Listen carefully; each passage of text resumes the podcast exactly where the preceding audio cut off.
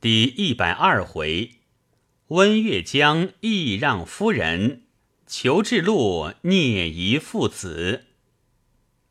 温月江出场之后，回到朋友家里，入到自己老婆房间，以为这回三场得意，一定可以望中的，正打算拿头场手艺念给老婆听听，以自明其得意。谁知一脚才跨进房门口，耳边已听得一声“咚”，温月江吃了一惊，连忙站住了，抬头一看，只见他夫人站在当路，喝道：“你是谁？走到我这里来！”月江讶道：“什么事？什么话？”他夫人道：“呵，这是哪里来的？敢是一个疯子！丫头们都到哪里去了？”还不给我打出去！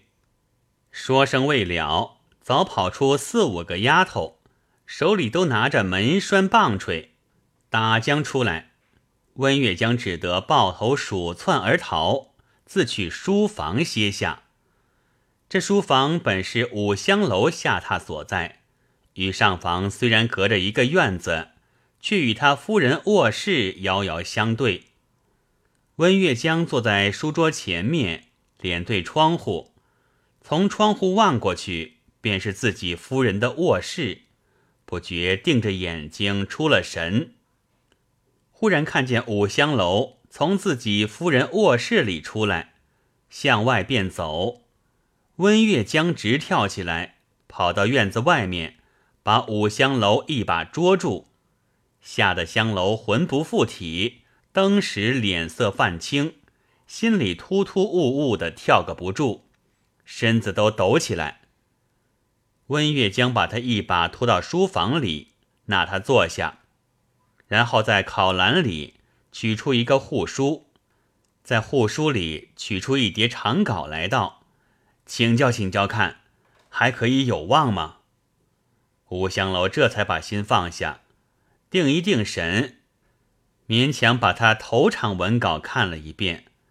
不住的击节赞赏道：“气量宏大，允称原作，这回一定恭喜的了。”月江不觉洋洋得意，又抢香楼看了二三场的稿。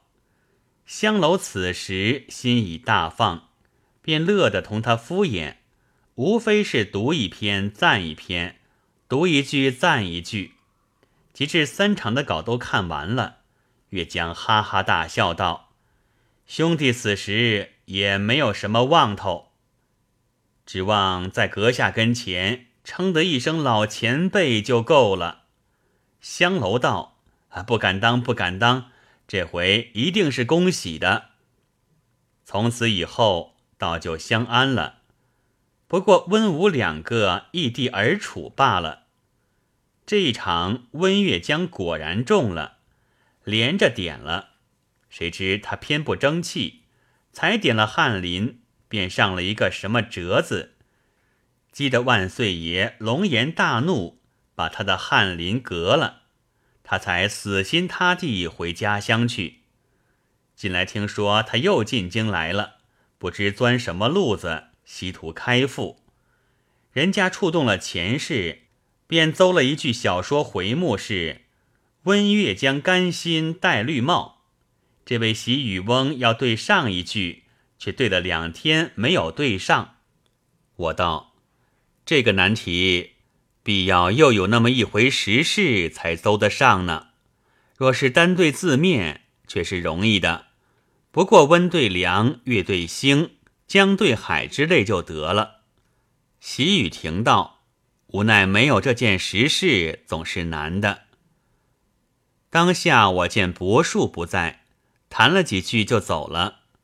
回到号里，只见一个人在那里和亮臣说话，不住的唉声叹气，满脸的愁眉苦目。谈了良久才去，亮臣便对我说道：“所谓或备而入者，亦备而出，这句话真是一点不错。”我问是什么事，亮臣道。方才这个人是前任福建侯官县知县侯志禄的妾舅。裘志禄他在福建日子甚久，仗着点官事，无恶不作，隶属过好几任凡缺，越弄越红。后来补了缺，调了侯官守县，所刮得的地皮也不知他多少。后来被新调来的一位闽浙总督查着他历年的多少劣迹，把他先行撤任，着实参了他一本，请旨革职。归案训办，这位裘志禄信息灵通，得了风声，便逃到租界地方去。等到电旨到日要捉他时，他已是走得无影无踪了。后来仿照他的租界，便动了攻势，向外国领事要人。他又花言巧语，对外国人说自己并没有犯事，不过要改革政治。这位总督不喜欢他，所以冤枉参了他的。外国人向来有这么个规矩：凡是犯了国事的，叫做国事犯；别国人有保护之力。据他所说，犯的是改革政治，就是国事犯，所以领事就不肯交人。闽浙总督急得了不得，派了委员去辨认。派了一起又是一起，足足耽误了半年多，好容易才把他要了回来。自然是恼得火上加油，把他重重的定了罪案，查抄家产，发急鞭充军。当时就把他省城寓所查抄了，又动了电报，咨行他原籍，也把家产抄没了，还要提案问他忌钝之处。裘志禄便供家产尽绝了，然后起借充军。这裘志禄有个儿子名叫鲍英，因为家产被抄，无可过活。等他老子起借之后，便悄悄向各处寄顿的人家去商量，取回应用。谁知个人不约而同的一起抵赖个干干净净。你知道如何抵赖的来？原来裘志禄得了风声时，便将各种家财分向各相好朋友处寄顿，一一要了收条，藏在身边。因为儿子鲍英一向挥霍无度，不敢交给他，他自己逃到租界时，便带了去。等到一边外国人把他交还中国时，他又把那收条托付他一个朋友。代为收住，其实他还仗着上下打点，以为顶多定一个革职抄查罢了。万不料这一次，总督大人动了真怒，前神既穷，竟把他发配急边。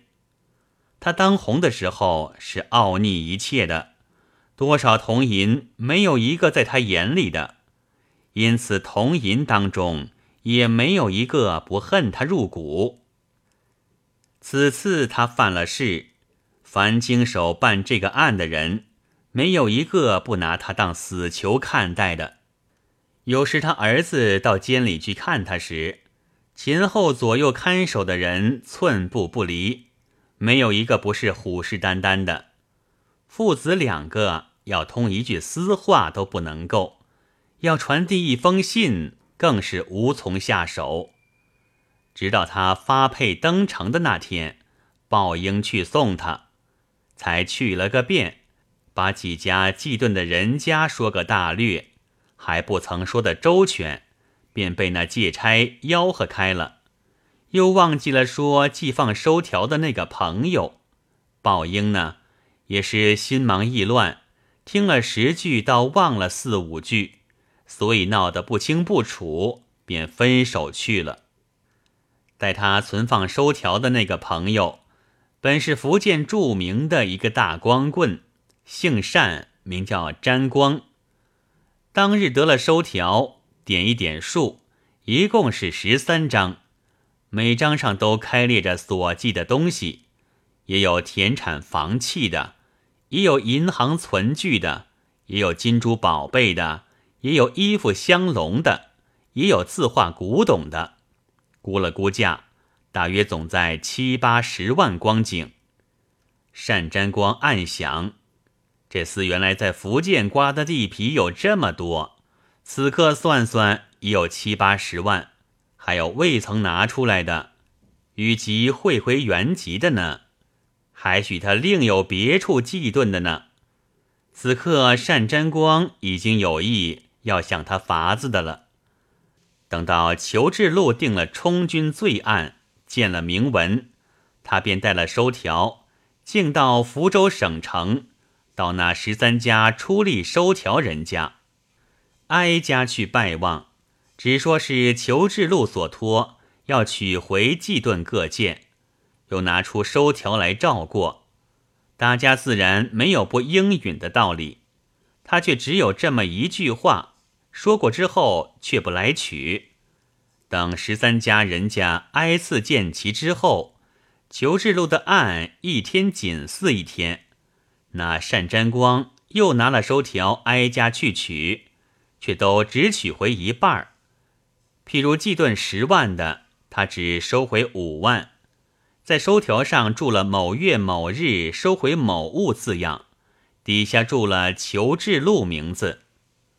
然后发出帖子去请客，单请这十三家。等都到齐了，坐了席。酒过三巡，单沾光举起酒杯，敬个人都干了一盅，道：“列位可知道，裘志禄一案已是无可挽回的了。当日他跑到租界，兄弟也曾经助他一臂之力，吾如他老先生运气不对。”以至于有今日之事，想来各位都与他相好，一定是待他扼腕的。众人听了，莫不齐声叹息。单沾光又道：“兄弟今天又听了一个不好的消息，不知诸位可曾知道？”个人齐说：“弟等不曾听得有甚消息。”沾光道：“兄弟也知道。”列位未必有那么信息灵通，所以特请了列位来商量一个进退。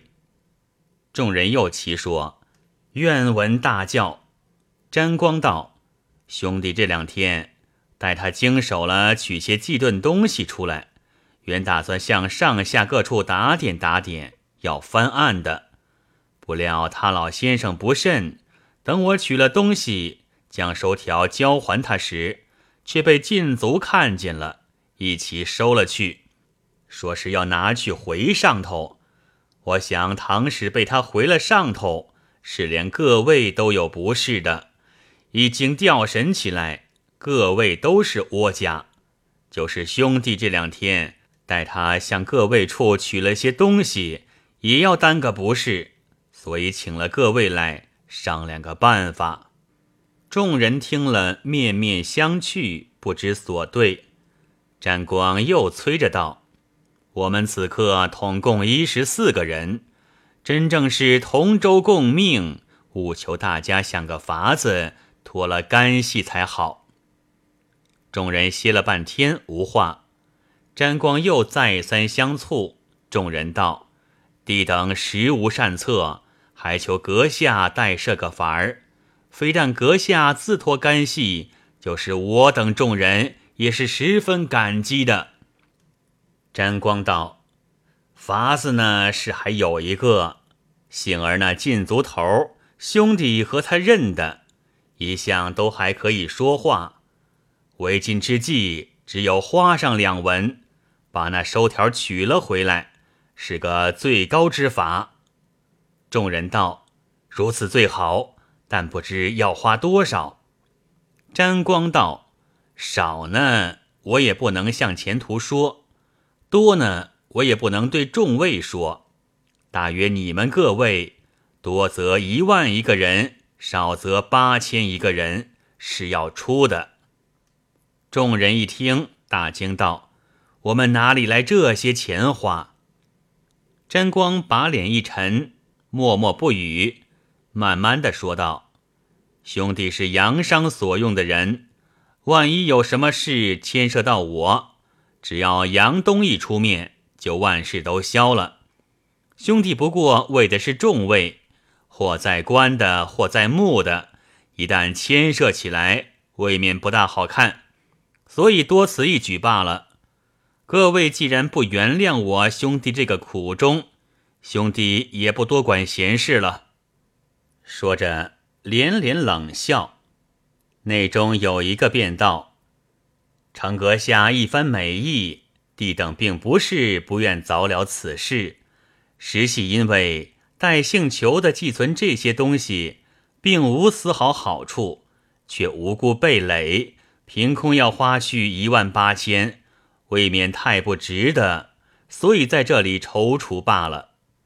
詹光哈哈大笑道：“亏你们，亏你们，还当我是坏人，要你们掏腰呢！花了一万八千，把收条取回来，一个火烧掉了。”他来要东西凭据呢？请教你们各位，是得了便宜，是失了便宜？至于我兄弟，为自己脱干系起见，绝不与诸位计较。办妥这件事之后，酬谢我呢，我也不去；不酬谢我呢，我也不怪。听凭各位就是了。众人听了，恍然大悟道：“如此。”我等悉听詹翁吩咐办理就是了。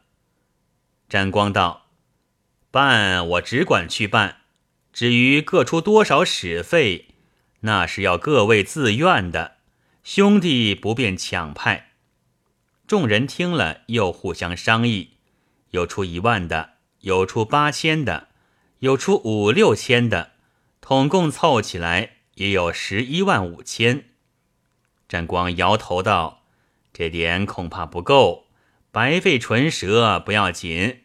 兄弟是在杨东处告了假出来，不能多耽搁的，怕的是耽搁时候。众人见他这么说，便又商量商量，凑够了十二万银子给他，约定日子过付。他等银子收到了，又请了一天客，把十三张收条取了出来。一一交代清楚，众人便把收条烧了。所以等到鲍英去取时，众人乐得赖个干干净净。报应至此真是走投无路，忽然想起他父亲有一房姨太太，寄住在泉州。那姨太太还生有一个小兄弟，今年也有八岁了，那里需有点财产。不免前去分点来用用，想罢便径到泉州来，寻找那位姨娘，说明来意。那姨娘道：“阿弥陀佛，我这里个个月靠的是老爷寄来十两银子过活，此刻有大半年没寄来了。我娘儿两个正愁着没处过活，要投奔大少爷呢。”说着，便抽抽噎噎起来。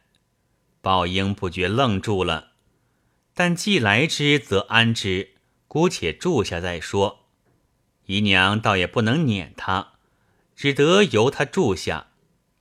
宝英终日啰嗦，总说老人家有多少钱寄顿在这里，姨娘如果不拿出来，我只得到晋江县去告了。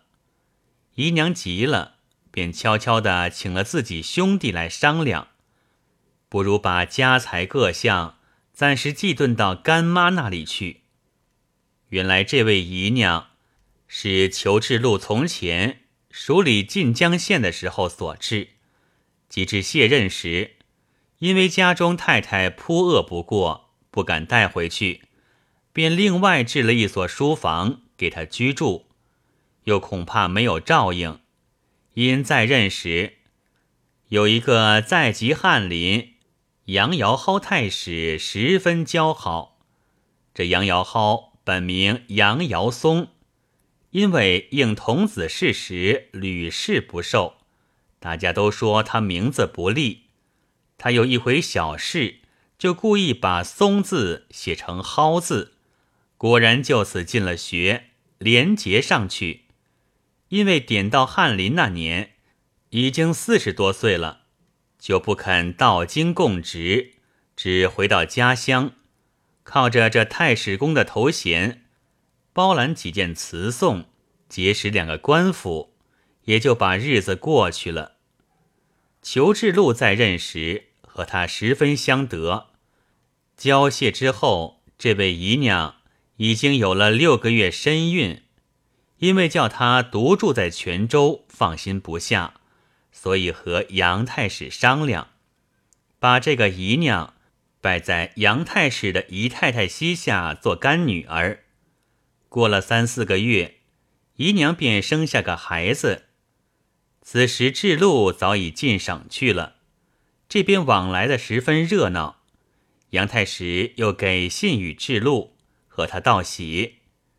智禄得了信，又到扬州走了一次，见母子相安，又重新拜托了杨太史照应。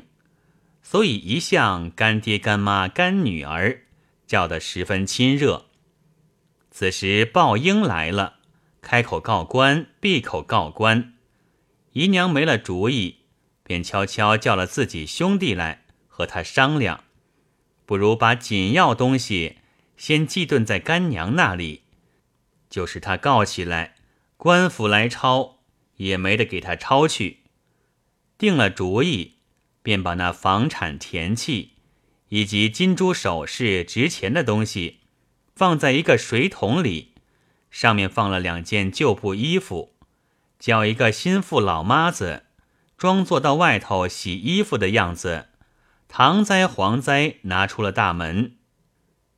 姨娘的兄弟早在外头接应着，跟着那老妈子看着他进了杨太史的大门，方才走开。如此一连三天，把贵重东西都运了出去，连姨娘日常所用的金鸭发簪子都除了下来拿去，自己换上一只包金的。恰好鲍英这天吃醉了酒，和姨娘大闹，闹到不堪，便仗着点酒意，自然翻箱倒窃起来，搜了半天。除了两件细毛衣服之外，竟没有一件值钱东西。宝英至此也自索然无味，只得把几件父亲所用的衣服及姨娘几件细毛衣服要了，动身回省。这边姨娘等大少爷去了，便亲带了那老妈子去见干妈，仍旧十分亲热。及至问起东西来。杨姨太太不生惊讶，说是不曾见来。姨娘也大惊，指着老妈子道：“是我叫她送来的，一共送了三次，难道她交给干爹了？”连忙请了杨太史来问。杨瑶嚎道：“我没看见啊，是几时拿来的？”姨娘道：“是放在一个水桶里拿来的。”杨姨太太笑道：“这便有了。”连忙叫人在后房取出三个水桶来。姨娘一看，果然是自己家中之物，几件破旧衣服还在那里。连忙把衣服拿开一看，里面是空空洞洞的，哪里有什么东西？姨娘不觉目定口呆。老妈子便插嘴道。是我第一天送来这个桶，里面两个拜匣，我都亲手拿出来交给姨太太的。我还要带了水桶回去，姨太太说是不必拿去了。你出来的时候，那衣服堆在桶口，此刻回去却别在桶底，叫人见了反要起疑心，我才把桶丢在这里。第二天送来是一个大手巾包。也是我亲手交给姨太太的，姨太太还说有甚要紧东西赶紧拿来，如果被你家大少爷看见了，就不是你家姨娘的东西了。第三天送来的是两个福州漆盒，因为那盒子没有锁，还用手巾包着，也是我亲手点交姨太太的，怎么好赖得掉？杨太史道：“住了。”这拜匣、手巾包、盒子里都是些什么东西？你且说说。姨娘道：“一个拜匣里全是房契田契，其余都是些金珠首饰。杨太史道：“呵，你把房契田契、金珠首饰都交给我了，好好你家的东西，为什么要交给我呢？”姨娘道。因为我家大少爷要来霸占，所以才寄到干爹这里的。杨太史道：“那些东西一股脑值多少钱呢？”姨娘道：“那房产是我们老爷说过的，置了五万银子。那首饰是陆续买来的，一时也算不出来，大约也总在五六万光景。”杨太史道。你把十多万银子的东西交给我，就不要我一张收条，你就那么放心我，你就那么糊涂？哼！我看你也不是什么糊涂人，你不要想在这里撒赖。姨娘急得哭起来，又说老妈子干没了。老妈子急得跪在地下，对天叩响头，赌咒，把头都碰破了，流出血来。杨太史索性大骂起来，叫撵。姨娘只得哭了回去，和兄弟商量，只有告官一法。你想，一个被参折数知县的眷属，和一个县城活着的太史公打官司，哪里会打得赢？因此，县里、府里、道里、司里，一直告到总督，都不得职。此刻跑到京城里来。要到督察院里去告，方才那个人便是那姨娘的兄弟裘志禄的妾舅了。莫说告到督察院，只怕等皇帝出来扣捆都不得职呢。正是，莫怪人情多诡异，须知幕府始重生。不知这回到督察院去控告得职与否？且待下回再记。